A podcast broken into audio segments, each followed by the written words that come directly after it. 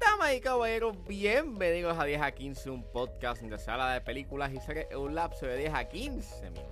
Soy Ángel y continuando con mi cobertura de la vigésima séptima edición del Fantasia International Film Festival, hoy voy a estar hablando de Hundreds of Beavers. Tan pronto esté disponible esta película para rentarse en plataformas video on demand o en algún servicio de streaming, lo dejaré saber en la descripción de este episodio como en mis redes sociales. Así que setback, relax, que 10 a 15 acaba de comenzar.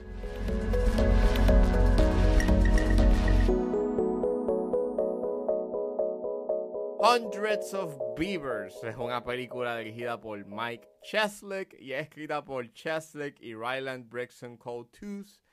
Y el elenco lo compone Ryland Brixton Coates, Olivia Graves, Wes Tank, Doug Manchesky y Luis Rico.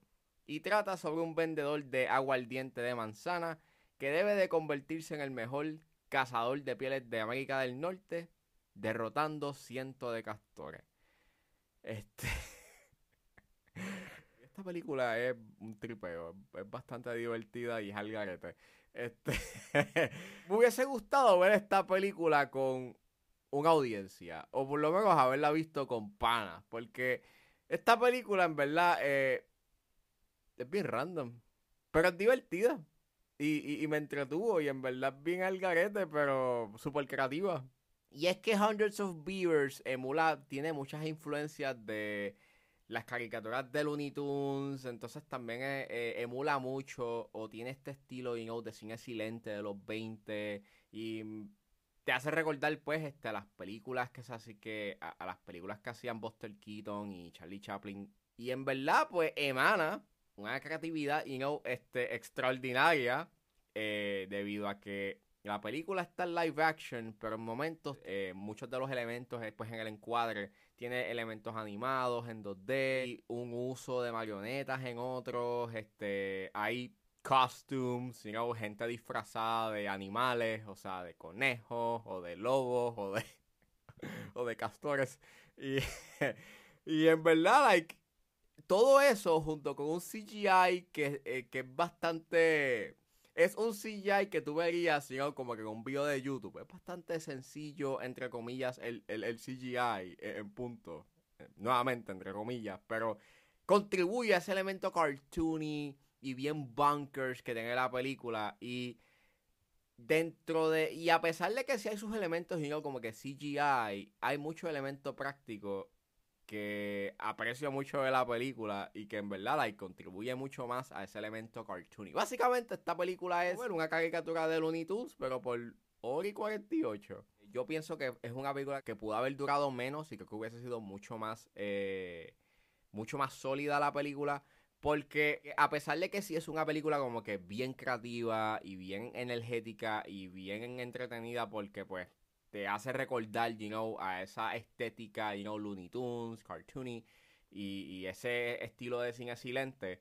Llega un punto en que muchos de sus set pieces, you know, este, cómicos, eh, terminan repitiéndose en su segundo acto y aunque yo entiendo que es parte de la narrativa porque te quieren como que, you know, manifestar eh, esa evolución del personaje principal, know, va a ser un mejor cazador creo que se pudo haber resumido o por lo menos haberlo hecho en un montage porque termina siendo bastante repetitivo y esa repetición como que se acentúa mucho más porque te repiten bastante la música. Hay un cue musical en específico que te repiten mucho, que termina siendo un tanto annoying, porque la repiten una y otra y otra vez. No hay otra pieza musical que tú puedas utilizar más allá de esa, que aunque suena bien, está, bien hecha, pero, pero, pero, pero, usa otra más, por favor.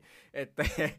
Pero aún con eso, sí el segundo acto tiene unos momentos bien graciosos este de por sí. Hay, creo que lo otro que me hubiese gustado de esta película fuese eh, es que se hubiese como que adentrado mucho más a su estilo you know, de cine silente porque al, al, inicio empieza con esta canción con lírica y aunque está como para darte el contexto de quién es este personaje y, y, como que también este adentrarte al estilo de la película eh, creo que no sé, se siente como que un tanto off, you know, esa canción con lírica, porque la mayoría de la película, como es silente, you know, los personajes no hablan, Sí, a veces como que manifiestan como que, you know, este, una que otra palabra o, o emanar como que unos sonidos, este, mayormente pues es silente, know, eh, ellos se manifiestan y se expresan por estas acciones bien exageradas, por una actuación exagerada, que funciona para la estética de la película. Pero regresando a el inicio, creo que hubiese estado cool como que pues este, esa canción, pero en piano.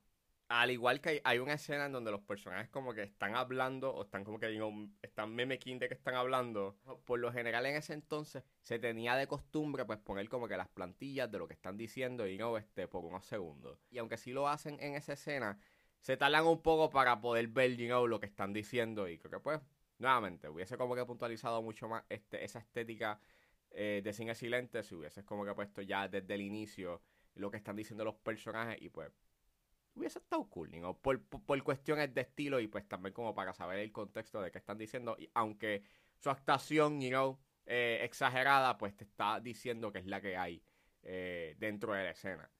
El tercer acto en verdad está súper cool, es bien, eh, nuevamente, es bien entretenido, es bien al garete, you know. Si la película, si, si la película es al garete de por sí, el tercer acto es mucho más al garete.